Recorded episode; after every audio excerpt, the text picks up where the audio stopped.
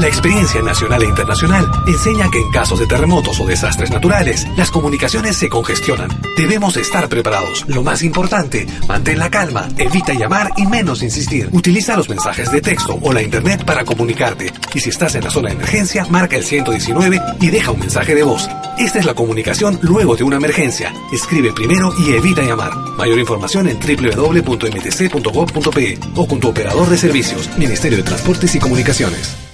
Es malquiradio.com. El siguiente programa llega gracias a la colaboración de Radio Tupac, Argentina. Los temas abordados están bajo la entera responsabilidad de sus productores. Bienvenidos. Urak Sariri. Caminantes de la Tierra.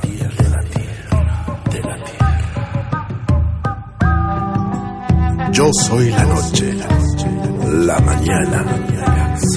Yo soy el fuego, fuego en la oscuridad. Soy Pachamama, soy tu verdad.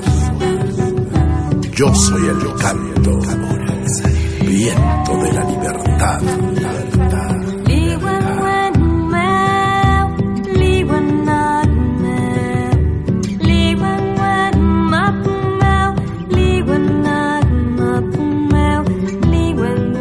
Caminantes de la tierra. Caminantes de la tierra. Urak Sariri. Con la conducción de Amalia Vargas.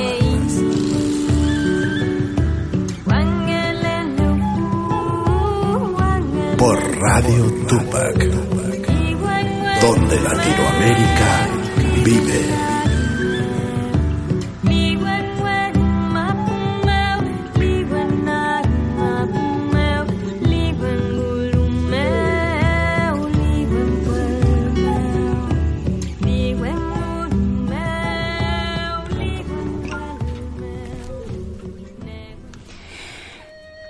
Mari, Mari, Mari, Lamien, Mari, Mari Compuche, ¿cómo están todos los hermanos de la Via Yala, de esta América linda? Bueno, yo acá, luego de un día a las corridas, feliz de poder encontrarnos nuevo, nuevamente con nuestros hermanos. Bueno, quiero compartir que, bueno, estuvimos eh, hoy compartiendo con mis alumnos un canto que se llama Li Wen, Wen Umeu, justo como esta canción, cantando con mis alumnos, preparando para el acto de fin de año. Eh, la danza de las cintas. Y bueno, el río de estrellas, río de estrellas, dice, ¿no? La canción. Y bueno, por otro lado, eh, también seguimos eh, trabajando por fuera de la radio. Vamos a estar el lunes que viene en San Telmo. Ahora en un ratito voy a pasar bien la dirección, dando una charla sobre el la ceremonia allá en Marca Alquilia, el Día de los Muertos que en quechua significa eh, el día que levantamos a nuestros muertos. Eh, y el viernes y el sábado vamos a estar dando una charla eh, sobre Manchay y la pérdida del espíritu y la recuperación del espíritu desde la cosmovisión andina en Tres Arroyos en el Encuentro Cultural de Pueblos Originarios. Y también nos invitaron para dar una charla en el paseo en Vicente López este sábado que viene de 4 de la tarde en la Biblioteca Sudestada. Hay una cuadra del, del subte del Valle, así que bueno, ahí vamos a estar también. Bueno, estoy contenta porque tenemos acá una visita de un hermano que es un trabajador incansable de, los pueblos mapuches, él es mapuche. Así que bueno, vamos a presentar acá a nuestro hermano Calfín Lafkenche y bueno, que él se presente en todo lo que está haciendo y bueno, también en su camino, ¿no? Eh, Mari Lamiam. Mari Mari Ñañita, Mari Mari con Pupeñi, con Pulamien, Puchachay, Puñaña, Pop Chiquiche. Y gracias por la invitación. Qué agradable volver a estar en esta tierra y volver a encontrarnos también así, con el cariño que nos tenemos y el tiempo que hemos caminado en tantos lugares, ¿no? Sí. Con nuestro trabajo, con nuestras formas, con nuestras alegrías, también con lo que cargamos, Sí. también con muchos desafíos, pero qué bueno es llegar siempre a lugares, a territorios con su espiritualidad y encontrarse con la gente en la tierra y poder así fortalecernos y recargar así energía y, y apoyarnos Sí. mutuamente en el trabajo tan importante que cada uno realiza en todos los lugares. Sí, y bueno, yo primero agradecerte por, por estar acá y tomarte el tiempo para venir. Y, y también es bueno lo que acabas de decir, ¿no? De, de, que, de, de compartir nuestras penas, compartir nuestras charlas, nuestra vida, porque muchas veces estamos corriendo y no compartimos por el hecho de cumplir. Y yo creo que uno siempre tiene que contar lo que le pasa para que todos podamos entendernos y también como seres humanos comprendernos y entendernos a través de los sentimientos también, ¿no? Cómo está uno, cómo está uno mismo, porque a veces uno es reflejo del otro y lo que le está pasando al otro también le está pasando a uno a veces, ¿no? Por diferentes momentos. Estamos todos en Estamos conexión. en una corriente Mm. en el río donde cada uno, así como gotita, prende de la otra gotita y por momentos vamos todos juntos para un lado y por momentos las gotitas hacen sus propios trabajos, ¿no? Sus- pero Sí. es un proceso de aprendizaje colectivo. Sí. Lo que tenemos, el sistema comunitario en el cual crecimos, que nos dejaron los abuelos, en el cual seguimos luchando que se mantenga a través de la educación intercultural, a través de los programas de salud, de todo lo que existe, ¿no? Mm. En materia de interculturalidad y pueblos indígenas es eso, un esfuerzo de todos para porque valoramos lo que somos, Mm. lo que aprendimos, lo que fortalecemos en el tiempo y es nuestra manera de vida y queremos también que, que heredarla a las futuras generaciones. Mm. Y desde ahí la manera es el ejemplo, ¿no? Sí, Tenemos sí, que, que vivirlo en el ejemplo, Es verdad. en el andar, en el actuar, en el hacer, en la hora. Sí, en- sí, en el trabajar, ¿no? Todo el día. Eso es, creo que en el hacer, uno tiene que ser, existir, persistir, sentir y pensar, como dice nuestra abuela. pensar. Sentir y pensar, porque no podemos estar pensando nada más, porque de nada nos sirve la teoría, si no hacemos. Hay que hacer, no hay que pensar. Hágase Basta cargo, de pensar. como dicen los viejos, hágase cargo. Claro. Ah, te- Tenía un dicho de mí, un profesor que decía, eh, yo no me preocupo, yo me ocupo. Claro, hay que No. ocuparse, Claro. hay que hacerlo, hay que dejar de pensar lo que quiero, cómo lo hago, que, que tengo que tener esta conversación con mi hijo, que tengo que tener esta conversación con mi pareja, o tengo que pedir perdón a mis padres o a mis abuelos que ya se nos van. Y estamos pensando todos los días y los viejos después se nos van. claro. Y nos quedamos con esa carga, ¿no? Espina que tenemos ahí, ¿no? Sí. Bueno, hoy vamos a sanar muchas cosas. Eso, me gustó hablar de medicina. Estoy contenta, porque hoy vamos a hablar de medicina eh, tradicional mapuche. Y bueno, la primera pregunta, vamos a aprovecharte. es como un cuestionario. Vamos a hacer, yo te hice, hoy puse como cuatro preguntas. No soy mucho de preguntas, a veces yo digo lo que fluya, porque si no, eh, a veces estamos como estructurados con el pensamiento occidental, ¿no? Claro. Y muchas Ya veces, este formato es muy occidental, ya ¿no? está, ya estoy ahí, pero viste, vamos a descolonializarnos. Ajá. Eh, bueno, eh, en la medicina tradicional, bueno, hay muchas eh, formas de sanar y muchas mujeres sanadoras y hombres sanadores. Tenemos la machi, la leguentuchefe, La sí. sí, la puñeltufe Tufe. y el gutanchufe, gutanchufe puede ser. Gutam- Gutamchufe. Bueno, decino la diferencia de cada una y bueno, un poco para, para ir conociendo que no solo existe la machi o el huesero o la partera o la- Claro. Bueno, también, además de esto, somos diversidad. Si, hemos, si se ha buscado una manera como de, de, de clasificar, ¿no? Que el mundo occidental todo lo tiene que clasificar para poder entenderlo, desde ya el género, Sí. mal entendido como es entre hombre y mujer, cuando hay muchas variables y todo nos define por, por nuestra nuestro cuerpo, ¿no? Sí. Por si tiene un elemento u otro elemento. Claro. Desde esa base, bueno, se, se ha- con el tiempo, dentro de los programas de salud, específicamente para, para poder crear estas plataformas de trabajo más formales, es que se han hecho estas separaciones, pero también hay mucho, eh, mucho de mucho mucha información interna, mucho hay muchas Sí. laguentuchefes que son Claro. machos en realidad, Claro. que, que Mm. le prefieren seguir asumiendo su rol de la chefe. Hay machis que muchas veces también les faltan muchos conocimientos para ser machis Sí. y que están en el camino del fortalecimiento, pero nosotros pues, como autoridades tradicionales el respeto, cierto, y siempre Claro. poniéndonos al servicio de nuestro de nuestros machis, de nuestros mayores. Lo mismo las, las puñeltufe o puñeltuchefe que se llama, o puñelñelfe, eh, las mamitas, principalmente mujeres, ¿no? También Sí. hay hombres que Sí. atienden los partos, acompañan el procedimiento, el proceso de la mujer eh, durante el embarazo. eh, ellos principalmente manejan también los cantos para, para los que son para el nacimiento. Ay, contanos eso. Los- Y- y la, la contención, la posesión, se cuelga en cuerda, en sábana, en la cama, parada, caminando. Antiguamente no se hacía en cama, pero hoy día muchas personas que prefieren eh, también hacerlo un poco recostado.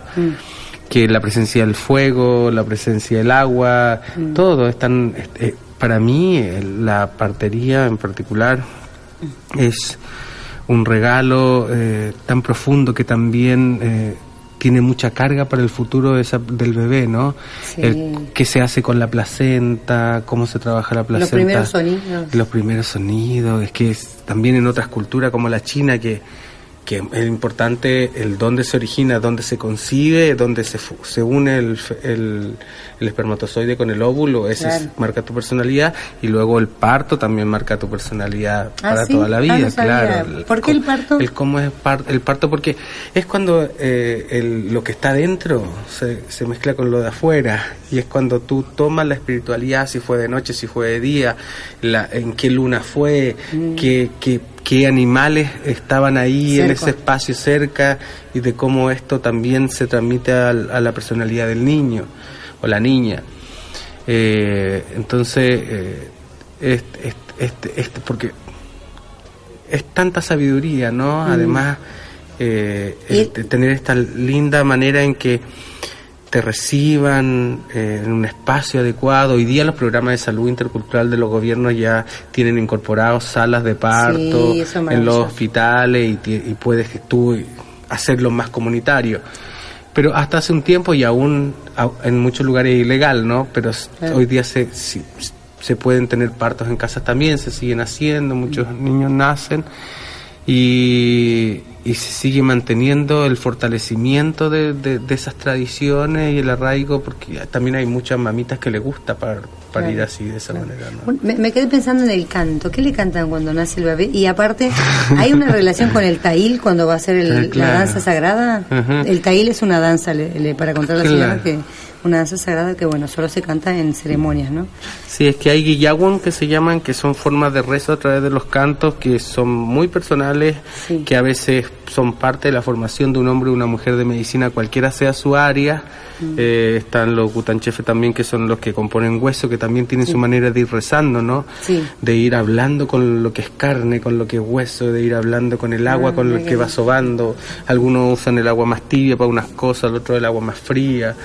Eh, entonces, en la relación que hay entre mi crecimiento, ¿no? Como persona que va aprendiendo de lo que va del camino, de la relación con el viento, de la relación con el agua, de la relación eh, con, con- con los aromas, con las formas, con los sonidos, de cómo yo utilizo los instrumentos.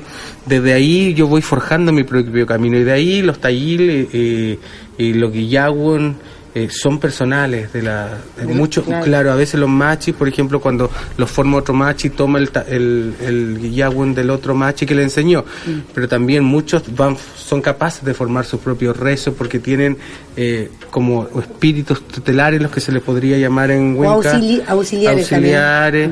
entonces cuando eh, comienzan a hacer su relación con la medicina son obtienen más fuerza unos de un de elemento que de otro elemento entonces a ellos ese elemento es su agradecimiento Claro. y a veces para tratar otros temas, otras otras dolencias, otras afecciones, tiene que recurrir necesariamente quizás a un elemento con el que no es tan amigo, por ejemplo, Claro. porque si es de fuego, si es de agua, si es de trueno, entonces a veces va y tiene que buscar también esta alianza con el otro y ahí es un trabajo también más profundo y se requiere de todo el, aparataje que tiene hoy día la medicina tradicional, que son los yancanes que necesitan los machis, las per- los, los songumachife que son los que están traduciendo tanto, ¿no? El que está encargado de calentar los cultrunes, que cumple una función importante porque hay una manera de tener la relación con el ceremoniante, que el ceremoniante levante una mano y, y es cultrún, levanta dos dedos de la mano y es agua y, se y tiene que tener esa relación, esa asistencia técnica, ¿no?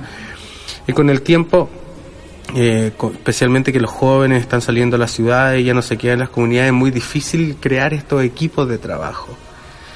Y bueno, es, lo bueno es que no va a, desa- no va a desaparecer y no, no- de ninguna manera, ¿no? Cada vez más se fortalece, de hecho, contrario a todo lo que los estudiosos decían que con el tiempo se va a ir perdiendo, uno muchas veces escucha la preocupación de la academia en decir, ay, la lengua es tan importante, no la van a, hay que hacer programas de lengua, hay que hacer programas de medicina para que no se pierda.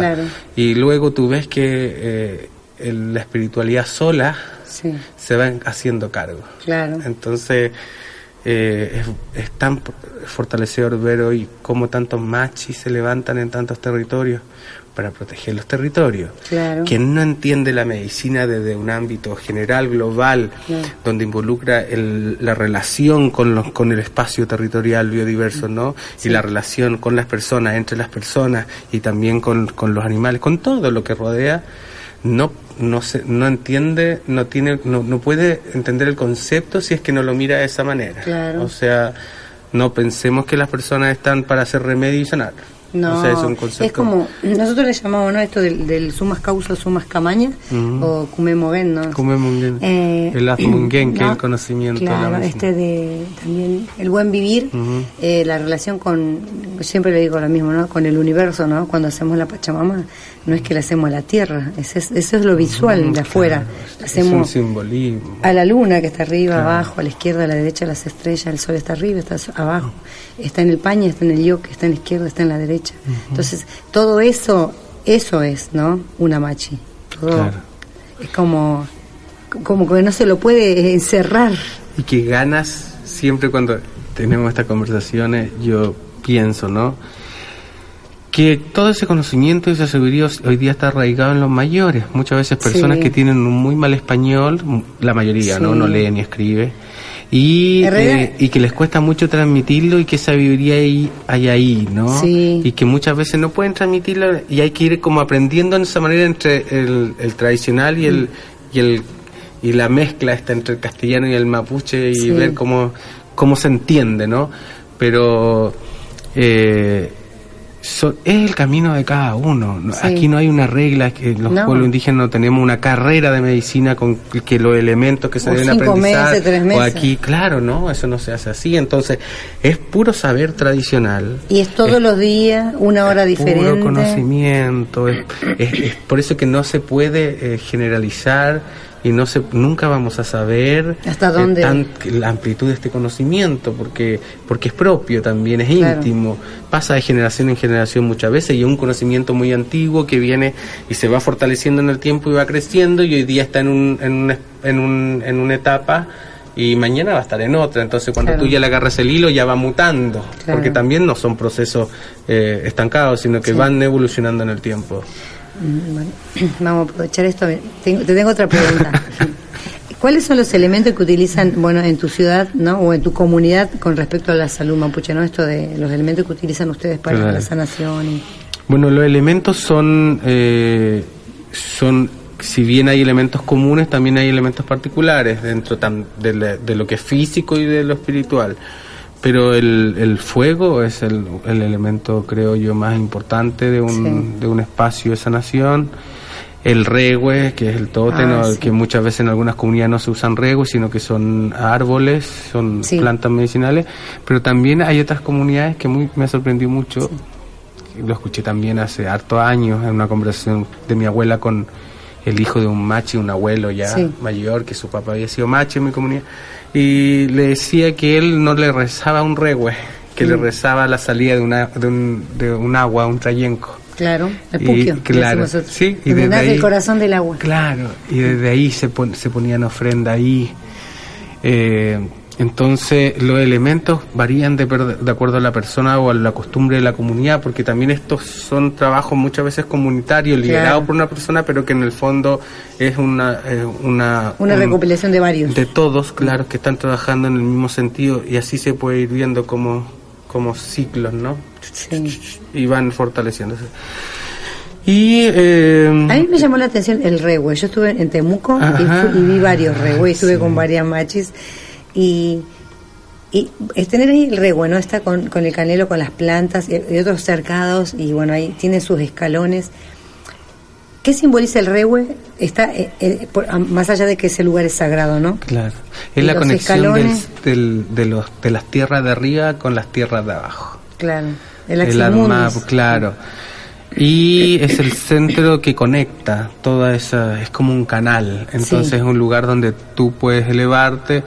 Yo no sé cómo explicar, eh, pero sí, muchos de los que están escuchando deben tener experiencias con medicina y con proceso y logran quizá a través del yoga llegar a unos estados que son curadores, que se siente dentro del cuerpo, o bien esta capacidad de viajar, ¿no? De ir a otros lugares. Eh, esa es una capacidad, Claro. una capacidad y que los machi, las mujeres de medicina, la Guantuchefe la han manejado durante muchos años y cómo hacen esta relación de eh, muchas veces el, la- el remedio que da la machi o la, la Guantuchefe es un compendio, un, un grupo de, de remedios, medicinas sacadas a una hora determinada, elaboradas con, sacadas con rezos, lugar, por ejemplo la misma planta que Sí. tiene cerca un menoco o que nace cerca de otra planta medicinal, no, si- eh, la usan para diferentes cosas. La misma Porque inf- planta. claro, influye el espacio donde está. Para el, lo el que, menoco, expliquemos a la gente que el no menoco escuchó, es un donde lugar donde nacen las plantas medicinales y donde nace, donde se hacen como esteritos, así como eh, las quebradas. Todas las familias tienen su menoco, saben dónde crece la medicina y cuidan mucho ese lugar. Mm. Y desde ahí la gente eh, hay tanta diversidad. Yo conozco muchos médicos tradicionales que van al lugar y las plantas, ellos re- se acuerdan del paciente y las plantas como que empiezan a decir yo, yo, yo. Ah, Entonces empieza a rezar y empieza a sacarla. Y, y ahí se le viene cómo procesarlas, porque se pueden hervir, se pueden poner, hacer eh, un montoncito y ponerlas en vapor y después Sí. estrujarlas. La raíz sirve para una cosa, el tallo sirve para otra, la hoja sirve para otra cosa y va variando en los tiempos en que se recolecta también. Y, pero lo que, a lo que iba era que muchas veces las mamitas dan estas medicinas para conectarse y ellas su trabajo principal es a través del sueño y por eso duermen mucho, ¿no? Y ahí se conectan y van a visitar a sus pacientes y hacen el trabajo, que es como guiar espiritualmente. Y ellos pueden, por supuesto, transportarse de un espacio a otro. Esa es la principal ca- capacidad, ¿no? Que les permite ir a ver y conocer la situación de la familia, quizás en un desayuno, entrando al cuerpo de un, de un niño que está ahí en la familia y poder ver el estado de esa relación, de, esa, de las enfermedades de un, de un paciente a través del... Los niños dicen que es más fácil entrar. Por eso que siempre... eh, a veces vemos niños distraídos, Que se- o no como que se o que se van, que mucho es más fácil entrar porque hay una relación más Que todavía pura. como que como que ellos vienen de la tierra y todavía siguen pegados La- a la tierra. Cuando no tienen aún su luna las niñas y su- los niños no tienen aún sus erecciones, Claro, eh, su etapa adolescente. su etapa adolescente, es más fácil, dicen los médicos, poder trabajar desde ahí.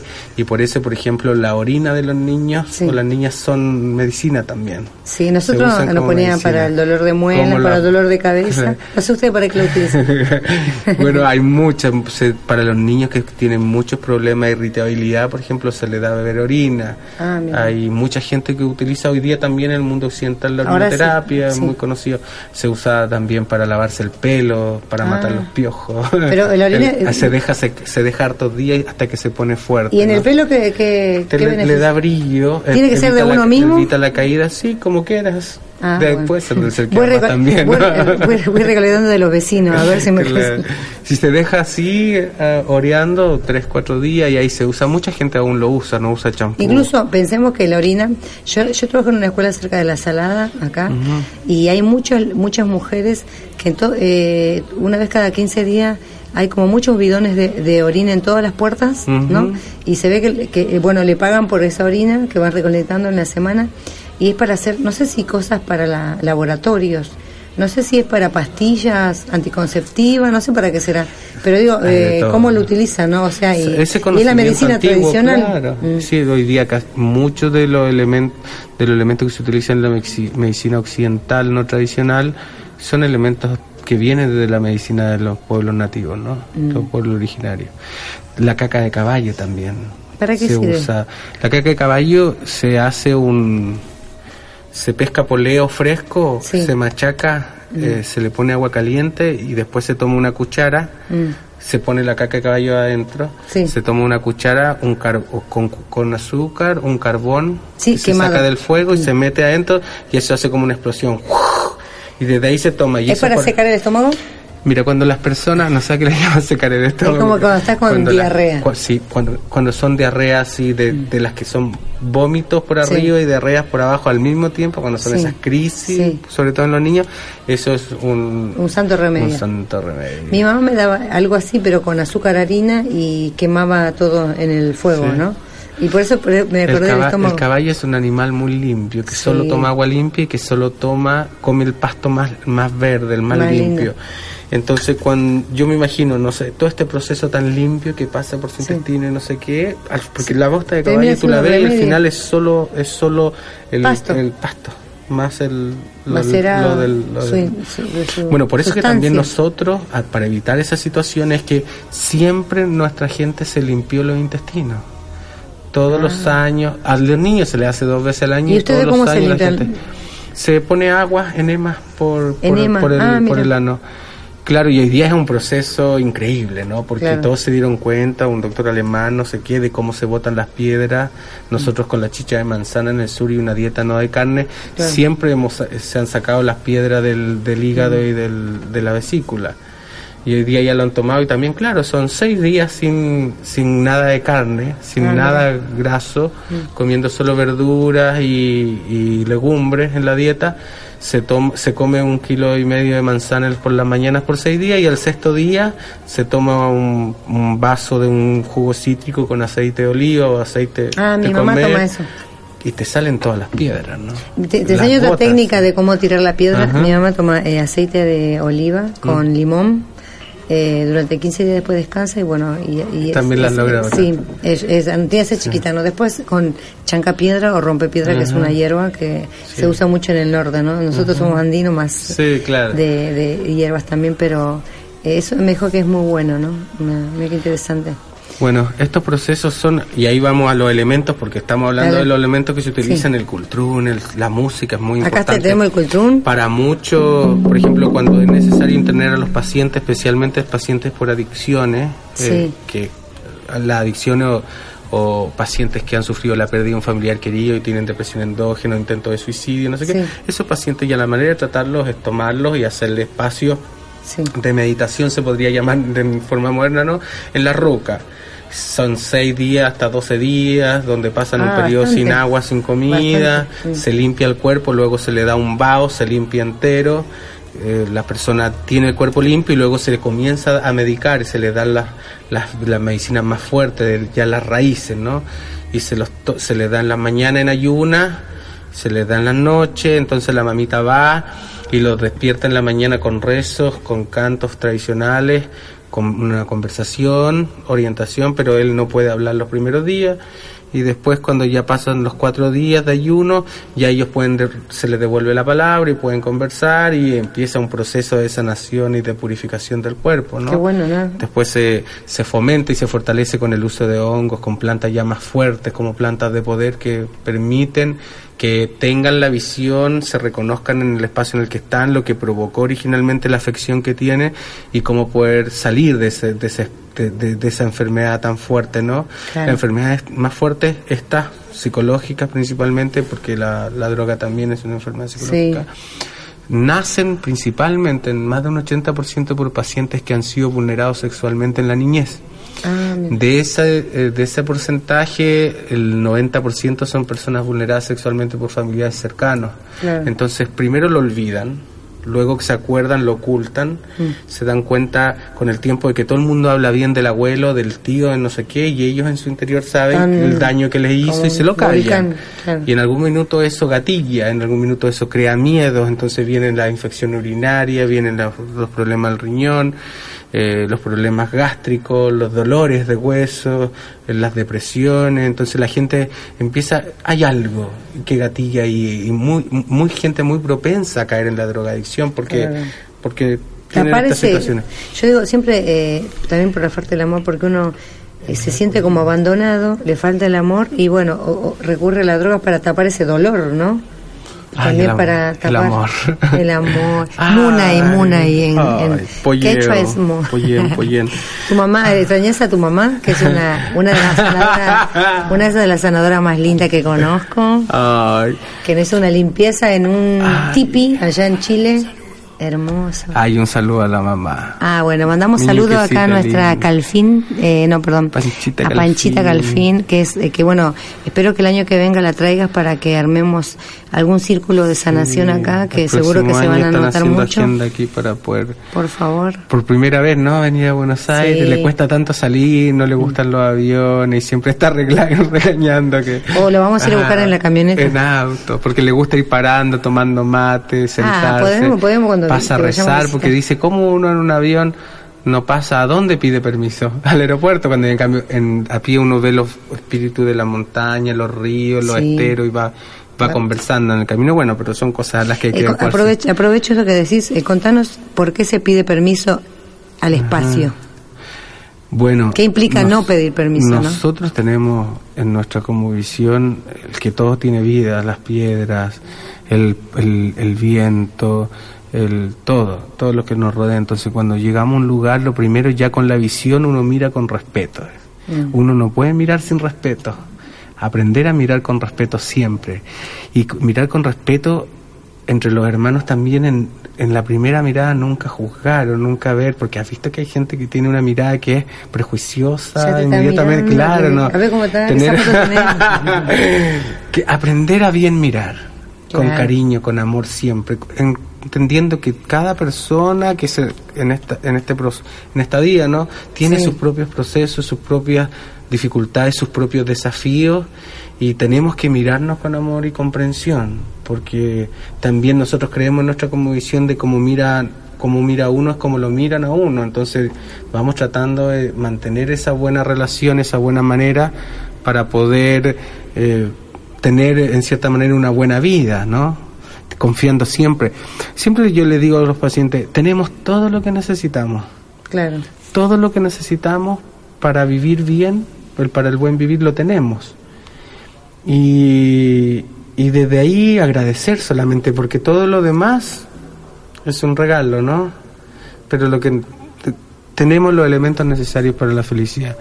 Y desde ahí, respecto al amor, por ejemplo, en cómo somos cap- capaces, pero cómo so- no somos tan capaces, ciertamente, de crear alianza y de fortalecer las relaciones amorosas en un espacio equilibrado entre el apoyo al compañero o a la compañera, el- la, la, la, la, la relación de la sexualidad, ¿no?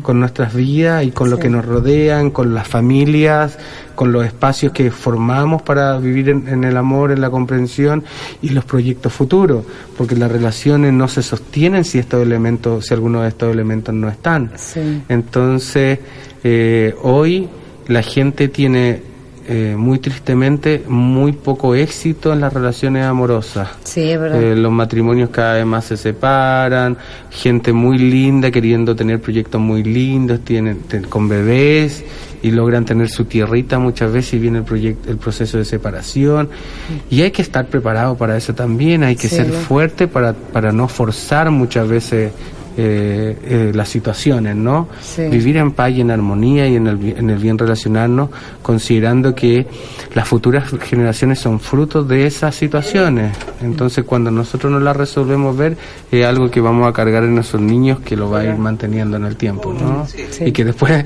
necesariamente va a tener que pasar por un proceso de curación y de sanación para poder eh, salir, ¿no? Para salir airoso. Y eh, mira, te voy a eh, hacer que descanses porque pobre, yo lo estoy exprimiendo, tengo que aprovechar. Así que le voy a pedir a Omar si podemos ir a una pausa con un temita mapuche, con, eh, cortito, y bueno, enseguida volvemos. Gracias.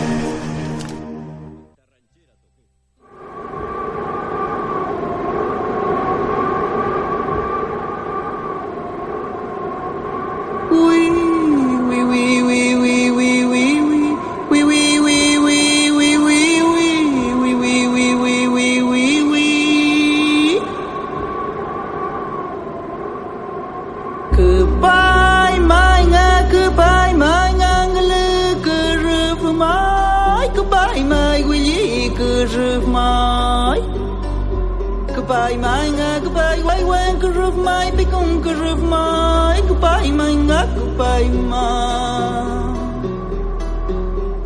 Wila, wila, were boy, my mainga wili mainga pikum kurup am wili kurup am wila wila wi kachu mai kachu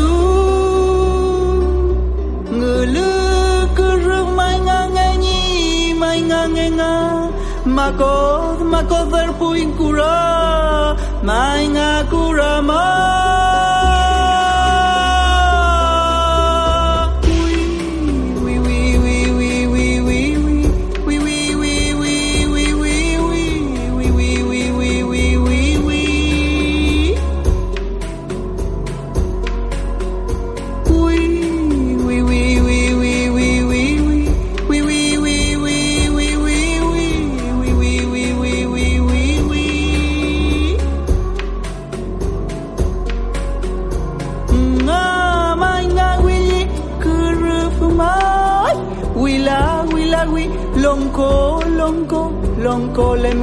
longkolem ngamamelche ngamamelenga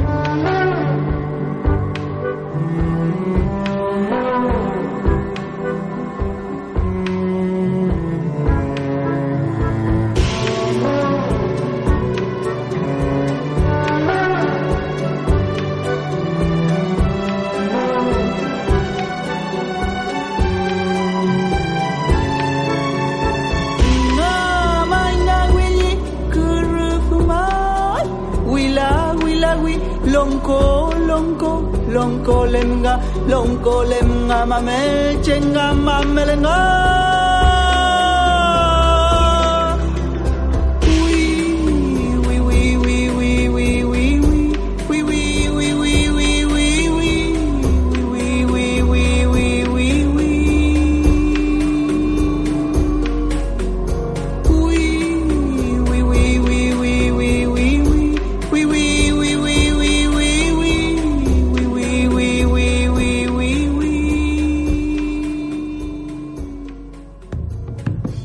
Volvemos con Urak Sariri, Caminantes de la Tierra.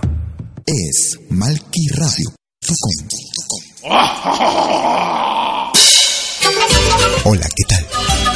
Les saluda desde Suiza Malky William Valencia para invitarlos a reencontrarnos todos los jueves y domingos al mediodía, hora de Perú y Ecuador, con los más destacados exponentes de la música latinoamericana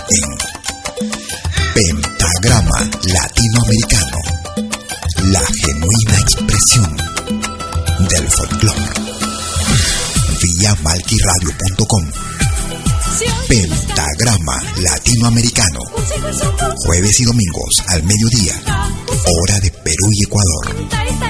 Ahí te espero.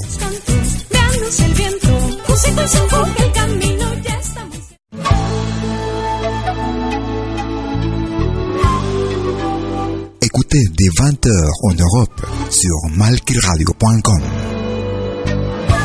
Liakta Kunapi.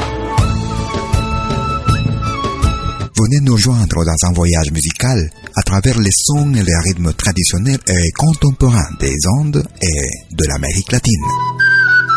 Liakta Kunapi. Musique d'origine inca et afro-américaine. Liakta Kunapi jeudi dès 20h sur malkiradio.com. À bientôt.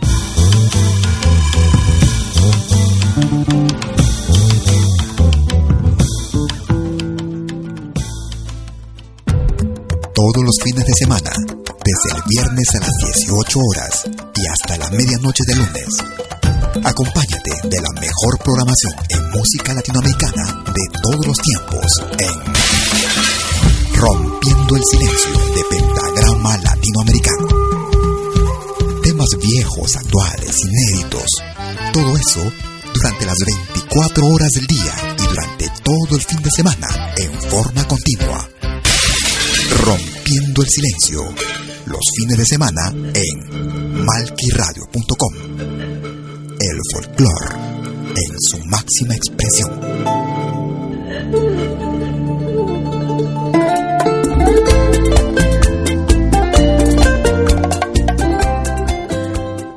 Gracias por escucharnos.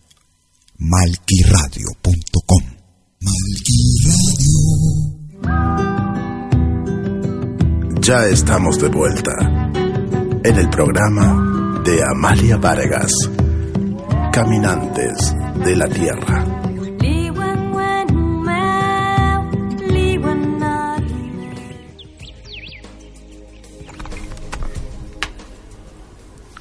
Ay, qué linda esa música, me encanta. Amo esa música. Déjalo, déjalo un rato. Nos vamos despidiendo. Hay esta música, hay un video en YouTube con esta música y muestran cómo matan a los indígenas norteamericanos y cómo les va cambiando el rostro, ¿no? Eh, bueno, es, es como me, me llamó mucho la atención y esta música me pone triste y a la vez me pone alegre, ¿no? De la supervivencia de los pueblos todavía hoy, ¿no? Seguimos compartiendo la sabiduría. Así que, bueno, tenemos un mensaje de Mauro que pregunta. Eh, bueno, antes que nada, eh, quiero saludar a los hermanos de Taica, a los de Rosario que están escuchando, a los de México, a los de Colombia, a los de Suiza, a los hermanos de Chile, Tambonet y Nehuen Mapu, a nuestro colega Cesarín, a nuestro colega Alcides de Francia, Normandía, y bueno, a todos los hermanos que, que comparten este programa en diferentes lugares de Argentina, de Bolivia, y bueno, a saludos a todos y le agradezco un montón por estar ahí. Bueno, eh, Mauro nos, nos pregunta acá un, un mensaje para Calfín, dice, ¿cómo se hace para sentir algún guía de algún ancestro en la ciudad? O para estar tal vez en algo espiritual, claro. Todas las personas cuando se atienden con medicina tradicional eh, hacen una relación, ¿cierto?, con ese hombre o esa mujer de medicina. Y esa mujer de, de medicina al tocarlos y en el rezo y en la medicina que le da, que puede ser un canto, un, un abrazo, incluso tan solo una mirada en algunos casos cuando los espíritus se complementan bien, en cierta manera asume esa, esa, ese cuidado de esa persona. Y siempre cuando las personas de medicina rezan, guillau- guillaucan, se acuerdan de todos los pacientes, en todos los territorios. Entonces, guillaucan para un lado, para el norte, los que están en el norte, para el este, los que están en el este, para el oeste, los que están. Entonces, siempre tienen esa relación. ¿Y cómo se forma esa relación? Bueno, la- lo, más pro- profundo, siempre, aunque no sea de primera, siempre la gente termina yendo al rego, el lugar donde nace la fuerza y la energía de la persona que, con la que están en alianza, se podría decir. Pero esa relación se puede hacer también en la ciudad, eh, acercándose al hombre y mujer en medicina. Y normalmente los hombres y mujeres en medicina tienen grupos eh, que, los, que se ven regularmente y, y tienen esta relación de, de fortalecimiento de los conocimientos, ¿no? Le Sí. tienen espacio para hacer preguntas, a veces de manera privada, otras veces cuando son más grandes, cinco personas de manera colectiva y buscan eh, fortalecer esa relación, fortalecer la armonía del cuerpo y de la mente y, y de las personas a través de eso, Eh, en el bien relacionarse, en el bien fortalecerse.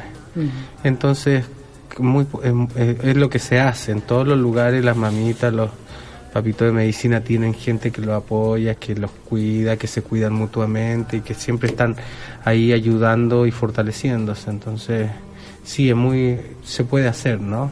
Se Eh, puede. Sí, sí. Y, y un- bueno, y uno también, eh, yo siempre digo a las personas, ¿no? Empecemos a conectarnos con nosotros, con nuestra tierra, con nuestra Ñuque Mapu, ¿no? Con esta Ujú. Kumen Mogen, con nuestra sabiduría de la tierra, eh, empezar a conectarnos con uno mismo, porque nosotros somos tierra, somos agua, somos aire. Entonces, empezar a conectarnos fuego, con espíritu. nosotros, claro, y con los árboles de las plazas. Eh, yo siempre, eh, a veces la gente dice, no, pero, pero nosotros estamos en la ciudad. Siempre Sí, repito lo mismo, claro. ¿no? Pero nos- vamos a- abajo de un árbol, vamos a la plaza. Bueno, la naturaleza está acá, al lado yo- nuestro. Yo le digo a muchos alumnos en las universidades siempre, abre la ventana y habla con el viento, o da el agua de la cocina si necesitas algo más visible y, Habla. y- y- y da la, la llave del agua de la ducha y reza, ¿no? Porque el agua es tan poderosa y tiene vida y todo tiene vida y, y es una manera de relacionarse.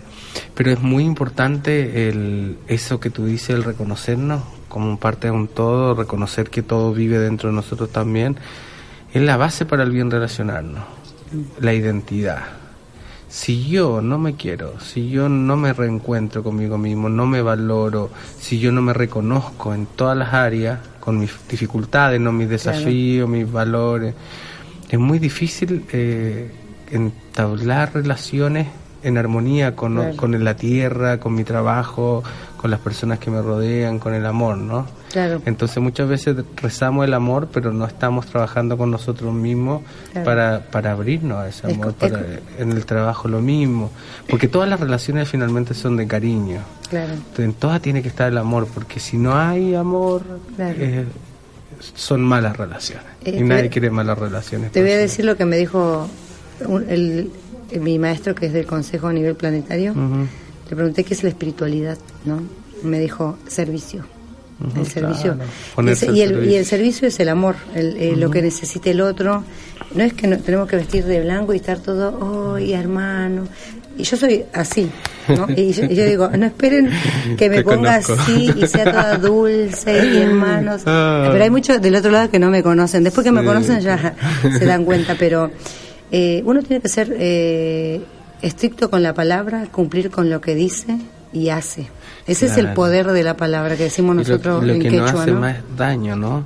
El ego el y el dinero. y el mentir y, el- y el- y cuando no espe- cuando dejamos esperando a una persona por ejemplo y yo estoy haciendo algo esa energía de esa persona que me está esperando una vez o dos no importa llegar tarde pero esa persona que siempre llega tarde o no devuelve las cosas que prometió la otra persona se acuerda no la va a odiar pero, pero su imagen pero genera energía esa mala energía que se llama eh, energía jucha esa energía jucha eh, se impregna en la otra persona y con el tiempo se convierte en enfermedad. No en mí, en la otra. Claro, pero uno no le hace de mal. Eso, esa energía es como el olor, yo digo, el olor a podrido.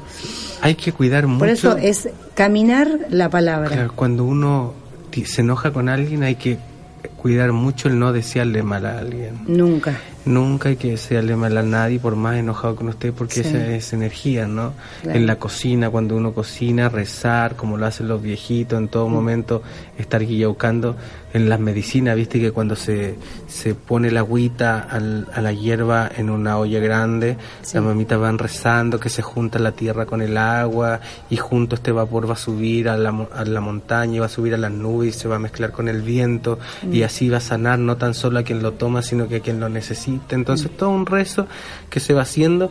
Qué importante rezar siempre. Cuando Sí. salgo de mi casa, agradecer que puedo salir, agradecer la mañana, agradecer el desayuno, los alimentos, tener conciencia que estamos en un espacio donde todos la hacemos con todos, ¿no? Entonces, la el pancito que está ahí, alguien lo cocinó, la fruta que tengo para la mañana, para el jugo, alguien la tomó, sembró, la el- sombró, lo, lo trajo a la ciudad, otro lo vendió, entonces tiene toda una carga energética también. Claro. Y algo que no hemos entendido en, en estos tiempos es que antes los viejos, cuando Mm. tú sembrabas tu alimento, cuando tú meabas y cagabas en la tierrita, Sí. tenías una relación real con el, Pedí con el permiso. entorno, Nosotros pedimos permiso. perdón, digo, le vamos a dar de comer a la tierra. No sabemos quién lo tiene, entonces esa bendición yo le haría muchas charlas a las personas que trabajan en los campos, que, que son los que tienen estos Contacto, alimentos claro. de, de cantidades para las ciudades, que lo hagan con amor, que lo hagan con cariño, que ahí está la salud de tanta gente lejos que no tiene la posibilidad hoy día de sembrar, de tener su huerto orgánico, eh, que lo cosechen con él como cosechaban los viejos antes, diciendo este alimento va a ser de bien para mi familia, porque de mi hijo van a nacer mis futuras generaciones, que venga sanito, mire qué lindo, mira cómo nació, mira. Entonces y empiezan a clasificar entre toda la papa la diversidad que existe entre la brosa, entre la semilla, Claro. los ayuntos que eran los más grandes, los otros que son para comer, las otras que van, entonces las que van a servir para hacer papas buenas, Claro. para enterrarla en la tierra, poner la agüita y después comerlas podría, todo tiene una clasificación, ¿no? La, la, la, la identidad de cada papita, digo yo, la, la, diversidad que somos todos también como personas, ¿no? Sí. Entonces, Bueno, eh, ya- ya- recordar con el tiempo, ¿no? Eso que es importante. Ojalá que todos puedan tener en sus terrazas y su huertito orgánico. Sí, sí, y yo creo que bueno, esto eh, es importante en la sanación, estar siempre en armonía. Ya nos quedan pocos minutos y te voy a preguntar cuáles son las principales dolencias que hay en la comunidad mapuche, ¿no? De, no sé si está el susto, enfermedades que tienen que ver con la energía, con la pérdida del espíritu, eh, no sé qué tipo de enfermedades hay. Eh, bueno, en toda su Por amplia espacio. diversidad, ¿no? Pero se pueden clasificar entre lo físico y lo espiritual. Decime los lo indígenas, los indígenas principalmente tienen una carga espiritual muy grande, Mm. hay mucho hay mucho de, de lo antiguo, ¿no? De que me hizo mal, me- alguien me está haciendo daño, eh, eh, Sí. cómo, cómo me relaciono con, con el entorno y, y creo que la llegada del dinero así ha afectado mucho la principal enfermedad, Sí. porque cuando la gente comienza a ver que, que hay que crear dinero, porque en el campo tenemos agua pota- agua de, estero, río, hace poco llegó la luz, ahora hay que pagarla, entonces para lo único que en cierta manera se necesitaría dinero es para eso y para la educación de los niños, ¿no? Mm. Y la gente empieza a ver que tiene que generar dinero, que quiere tener el auto, que el auto le pide la gasolina, que luego el hijo quiere la moto y que quiere el auto y todos van creándose necesidades que, que en el mundo rural antes no existían y hoy día la tienen, al igual que en la ciudad. Y desde el campo, desde la ruralidad es mucho más difícil cumplir esos objetivos, no hacer dinero. Y se pierde también la armonía del entorno. Si tú quieres hacer dinero rápido, llenas de pino o eucalipto, y después los vendes y afectas el agua, afecta el territorio y desde ahí la gente se va enfermando, porque la gente no tiene conciencia que aquellos eh, químicos que se utilizan para que no le entren plaga a Sí. los pinos o el eucalipto, con la lluvia van todos los estéreos y después los terminan tomando y hoy día hay mucha gente enferma de cánceres, de tiroides, de un montón de cosas. Sí. Hoy día se ve mucho el cáncer de tiroides. Sí. Y eso es producto de la contaminación. Y de la, Eh, de la comida, ¿no? Esta de que la está todos los comida. agrotóxicos y todo. Claro, eso es, es muy es muy difícil hoy día en las comunidades cerciorarse de que el agua que estás tomando esté realmente limpia y libre de químicos, porque siempre más allá hay forestales que están utilizando químicos. Al lado yo puedo tener una huerta orgánica, pero al lado hay un industrial o alguien que tiene más dinero, un latifundista que está sembrando por montón y está utilizando todo para que la semilla transgénica para que crezca rápido y eso Claro. requiere también mayores cuidados, ¿no? Son Sí. inversiones. Es terrible. Entonces Y- el capitalismo en cierta manera es de los de, la- de los más dificultosos. Pero igual que todo, ¿no? Tanto en el mundo mapuche como en el mundo no mapuche son las enfermedades psicológicas, las depresiones, eh, los miedos, la incapacidad de generar lazos. ¿Cómo la- se- el- el hay, una forma de curar el miedo? Claro, claro. ¿Cómo se puede curar? Eh, lo que pasa es que el miedo en el mundo mapuche es cuando una persona, nosotros nos componemos de cuerpo y espíritu, ¿no? Sí. Y cuando las personas, y hay gente que tiene más de un espíritu, Sí. que ese es un punto importante. Y a veces nos deja un espíritu de una cosa y a veces lo- nos, nos deja otro espíritu o a veces nos toma el espíritu de otro. Sí. Cuando las personas son manipuladas, por ejemplo, o cuando las personas están siendo eh, utilizadas por otra persona, eh, la mamita dice, eh, esta persona está tomada por otro espíritu. En vez de decir, te están manipulando, o sea, alguien está, alguien sacó tu espíritu, cayó tu espíritu, impuso su espíritu en ti y te está utilizando Y esa persona está, está sacando provecho de tu relación. Entonces el aprovechamiento.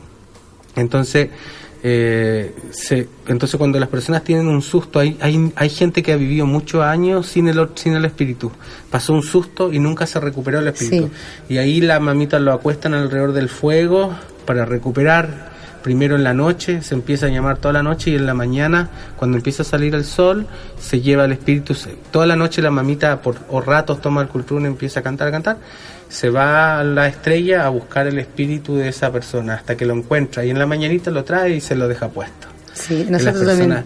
cambian su, su brillo en los ojos, ¿no? El color de la piel, la cara, todo. Duerme mejor. Ah, Nos quedan do- eh, ya dos Cinco, minutos. tres, Primero dos, quiero uno. mandar un saludo a eh, Nardini de Rosario que nos está escuchando, un amigo. Saludo de Maru Cofré Loncopán Ay, para vos, Maru, un beso. Un abrazo, ñañita, al sur. Bueno, y bueno, para ir cerrando, eh, no sé si te hice la pregunta de la identidad. No, ¿no? Eh, ¿Qué es la identidad? Ay, para- la identidad. desde tu Eh, pensamiento. Desde mi pensamiento es que es tan amplio, ¿no? Pero es, primero el legado de lo que los demás depositan en nosotros a través de su conocimiento, la forma, el espa- lo, lo, lo, delimita el espacio donde nacimos, ¿no? Donde nos crearon, eh, la manera en que crecimos eh, y las relaciones con los otros y luego lo que vamos aprendiendo. Tú sabes que no es bien visto la gente en el, en el mundo indígena, la gente que lee, la gente que estudia, porque todo lo que el conocimiento que uno va tomando en la vida viene y tiene que llegar y lo depositan ciertas personas o ciertos actos, pero son procesos del caminar. Cuando tú tomas un libro, lo lees y tú te induces, es, mal conocimiento, decía. Por eso que hay muchos que dicen que los hombres y mujeres de medicina que estudian para ser hombres de medicina no son realmente hombres y mujeres de medicina. Esa es una diferencia muy antigua que tienen los Claro. viejitos. Dice, esos no son buenos. es bueno el que nace, el que, el que- Bueno, son formas de ver, ¿no? Eh, entonces la identidad es eso y es muy importante porque es la base de tu, de tu crecimiento y de tu relación y de tu armonía y de tu equilibrio. Si tú no tienes claro qué es lo que eres, difícilmente puedes transmitir cualquier cosa que tú hagas. Sí. Porque al no tener claridad de qué posición ocupa en un espacio determinado, de quiénes son las personas que te acompañan en ese camino, el valor que tiene eso, qué es lo que aporta, qué es lo que resta también, porque eso también es parte, ¿no? Eh, no me puedo parar frente a la vida y no puedo, no tengo la capacidad de transmitir mucho o en plenitud. Por eso hay gente que tan solo basta que se siente con otras personas y se puede ver el desarrollo que ha tenido en cierta manera su emocionalidad, su espiritualidad y que a veces personas te pueden curar solo con un abrazo, solo con una mirada. Sí, Y con la eso- palabra. Con la palabra, la palabra es muy poderosa, la palabra tiene... por eso yo la- siempre tú, la tú palabra. ahora te con una palabra alguien te puede hacer que te vayas feliz y muy agradecida o si te dicen algo malo la palabra te lleva a otro espacio más oscuro. Entonces eso es lo que también el mundo hoy día eh, occidental no se ha dado cuenta de, de tan importante que hay. Por eso que todas las mañanas es importante cuando tenemos familias hijos mamás papá decirle ay qué lindo amanecer juntos gracias doy tantas por estar juntos por la alegría de este desayuno no sé qué en las noches también y tratar de hacernos los espacios agradables a través de la palabra y no decirle al niño baja esa tele súbete que esto compórtate no sé qué Bueno, eh, yo me voy a despedir hasta el próximo encuentro y acá nuestro hermano se va a despedir en, en Mapudungún. y Con eso nos despedimos. Mañana me regreso a Chile, así que tengo muchas ganas de ver a mi familia. Peucule Cayal, Puchayay, Puñañá, Pu, Peñí, Compuché, Cumea, Mutuiná, Puyau, Pulei, Michaya.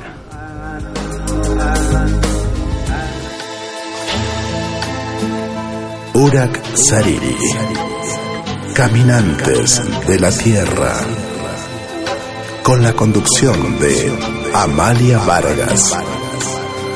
Lo esperamos el próximo miércoles a las 21 horas por Radio Tupac, donde Latinoamérica vive.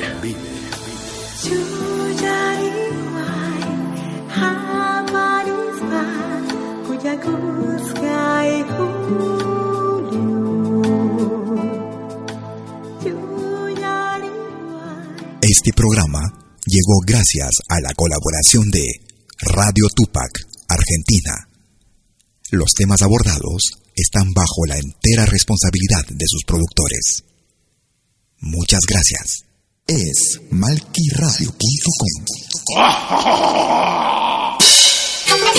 Hola, ¿qué tal? Les saluda desde Suiza Malky William Valencia para invitarlos a reencontrarnos todos los jueves y domingos al mediodía, hora de Perú y Ecuador, con los más destacados exponentes de la música latinoamericana en Pentagrama Latinoamericano, expresión del folclore.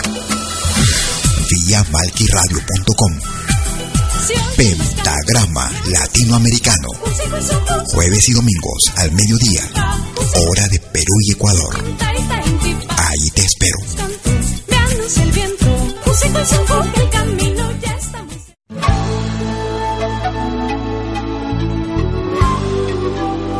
Écoutez dès 20h en Europe sur malquiradio.com.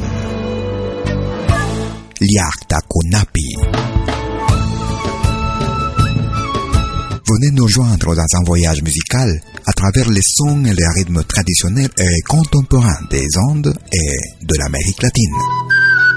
Liakta Kunapi, musique d'origine inca et afro-américaine.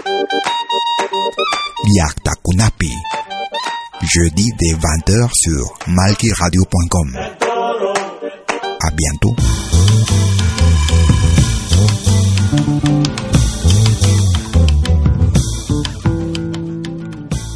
Música, arte que se comparte.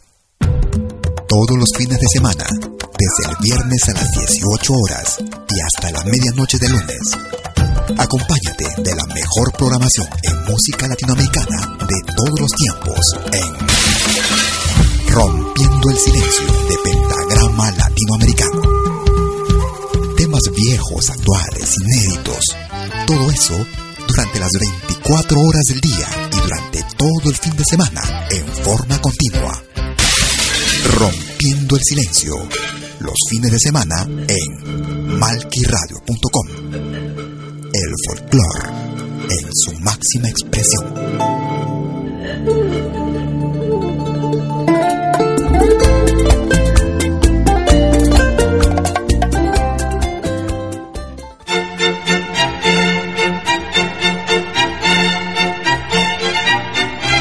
Si viene a pedir algo por aquí, sugerimos traer algo a cambio. No trabajamos por nada, igual que usted.